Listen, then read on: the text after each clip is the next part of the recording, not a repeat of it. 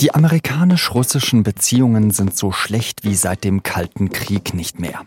Am Mittwoch haben sich die beiden Staatspräsidenten Putin und Biden immerhin auf neutralem Boden im schweizerischen Genf getroffen.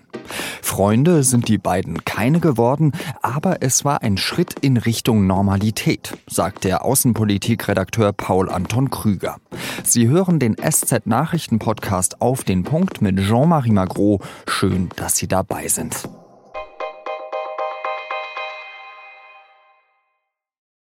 Was haben sich Joe Biden und Wladimir Putin in den vergangenen Wochen nicht alles an den Kopf geworfen? Biden bezeichnete Putin als Killer, Putin wiederum sagte, Bidens Aussage sei Teil des in Hollywood üblichen Macho-Gehabes. Putin sah die Beziehungen der beiden Länder an einem Tiefpunkt angekommen. Am Mittwoch treffen sich die beiden dann zum ersten Mal während der Amtszeit Joe Bidens. Und das in einer Villa in Genf, der selbsternannten Stadt des Friedens. Putin erscheint zuerst, was die amerikanische Delegation froh macht, denn vom russischen Präsidenten ist bekannt, wenn ihm ein Termin nicht so wichtig ist, dann verspätet er sich auch mal gerne. Dann kommt Biden und knapp zwei Stunden lang reden die beiden nur zusammen mit ihren Außenministern in einem Saal in der Villa Lagrange. Danach kommen noch größere Teile der Delegationen dazu und für weitere eineinhalb Stunden redet man miteinander. Beide Seiten einigen sich darauf, ihre jeweiligen Botschafter wieder nach Moskau und nach Washington zu entsenden. Und auch bei anderen Punkten einigt man sich darauf, dass man weiter beraten möchte, über Fragen der Rüstungskontrolle und den Austausch von Gefangenen zum Beispiel. Auch wenn substanziell bei diesem ersten Treffen also nicht viel rumkommt, sind beide Seiten zufrieden. And I must tell you, the tone of the entire meetings I guess it was total of four hours, was good, positive. Sagt US-Präsident Biden. Er räumt auch ein, dass noch viel zu tun sei. There's much more work ahead. I'm not suggesting any of this is done. We've gotten a lot of business done on this trip. Auch Wladimir Putin wirkt so gut aufgelegt wie lange nicht, sagen Journalistinnen und Journalisten, die ihn länger beobachten. Er macht aber auch klar, dass er und Biden Konflikte vermieden haben. Ganz allgemein verstehen wir, worüber unsere amerikanischen Partner sprechen. Und sie verstehen, welche Anliegen für uns rote Linien darstellen. Aber offen gesagt haben wir Schlüsselpunkte nicht näher erläutert und Konfliktthemen vermieden. Wie dieser Gipfel der beiden Staatspräsidenten zu bewerten ist und welche roten Linien im zukünftigen Dialog eine Rolle spielen werden, habe ich mit dem stellvertretenden Leiter des SZ Außenpolitikressorts Paul Anton Krüger besprochen. Ich habe ihn am Frankfurter Flughafen erwischt, weil er gerade dabei ist, nach Iran zu fliegen. Deswegen kommen ein paar Hintergrundgeräusche dazu. Ich bitte das zu entschuldigen. Paul Anton, jetzt ordne das mal für uns ein. Was ist da gestern eigentlich passiert? War das etwas Geschichtsträchtiges?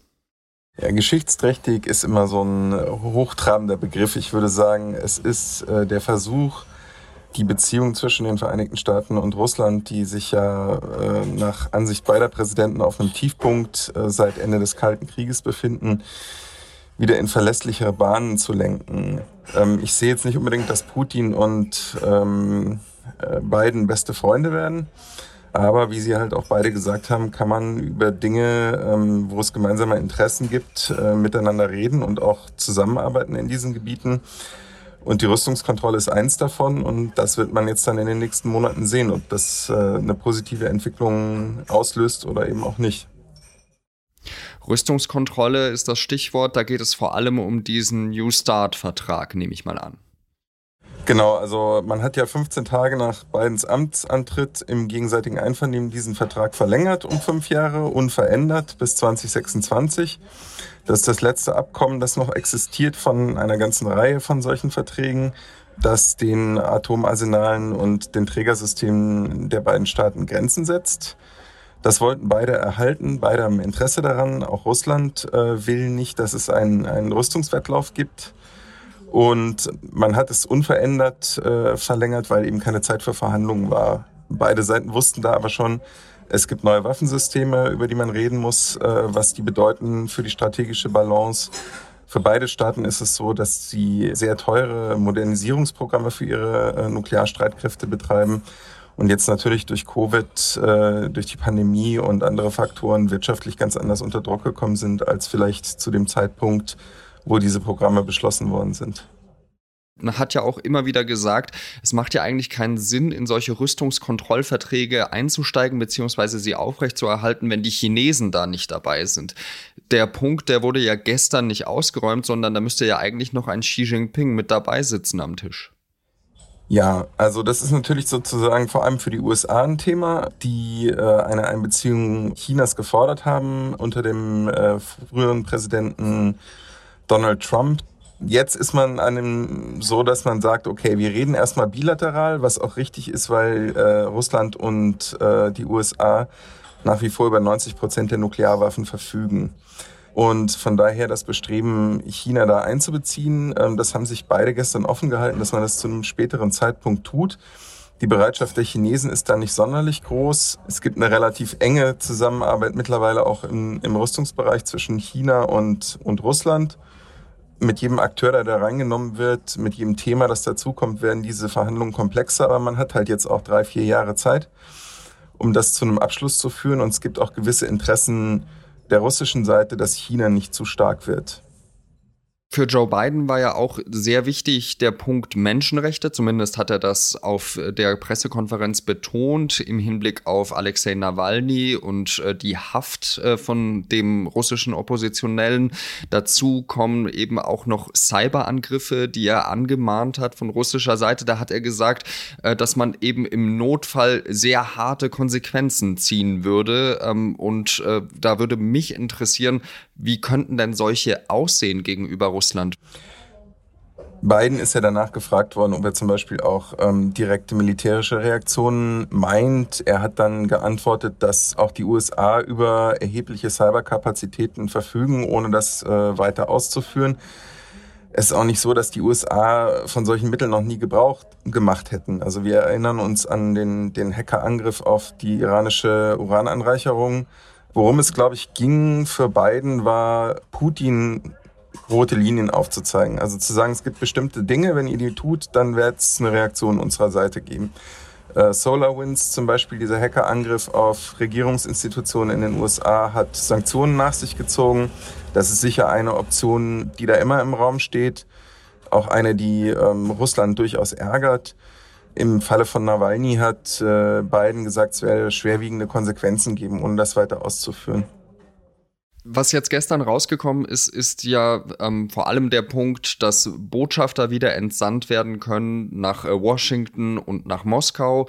Auf der anderen Seite hat man sich jetzt aber zum Beispiel nicht verabredet äh, darauf, dass man zum Beispiel Biden nach Moskau einlädt oder umgekehrt äh, eben Putin nach Washington.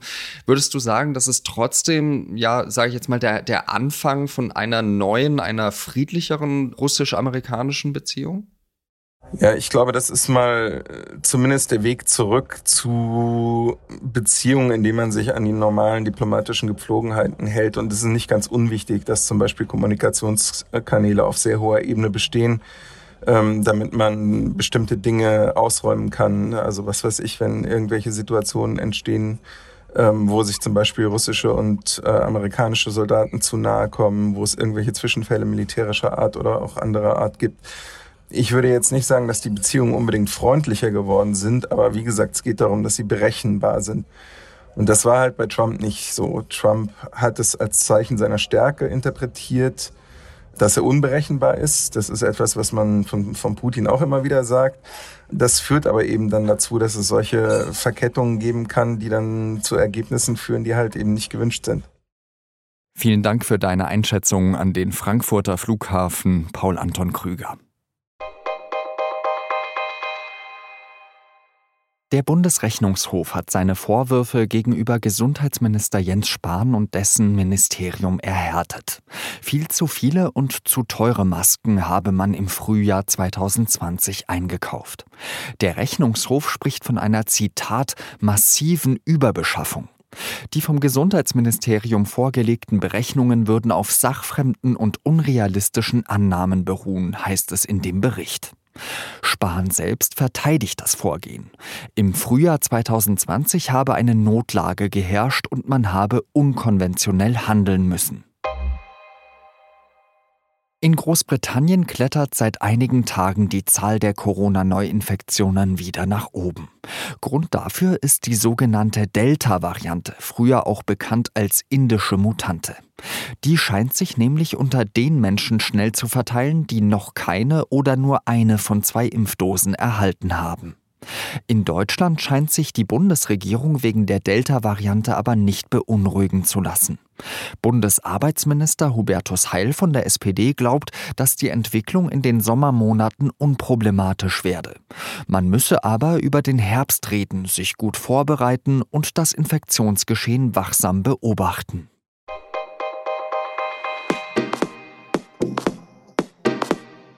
Ich weiß nicht, wie viele Schauspielerinnen und Schauspieler Sie in Ihrem Bekanntenkreis haben. Ich nicht so viele, aber ein Adjektiv würde mir bei denen, die ich kenne, jedenfalls nicht einfallen, nämlich dass sie schüchtern wären. Um genau dieses Thema, Schüchternheit und Menschenscheu in der Schauspielkunst, geht es im neuen SZ-Magazin. Dazu kommt ein Interview von Schauspieler Lars Eidinger und Regisseur David Schalko. Sie sprechen darin über die tiefe Wahrhaftigkeit der Kunst und den Kollegen mit den krassesten Starallüren. Das SZ-Magazin liegt der Süddeutschen Zeitung am Freitag bei. Redaktionsschluss von Auf den Punkt war 16 Uhr. Danke fürs Zuhören und bis morgen wieder. Salü.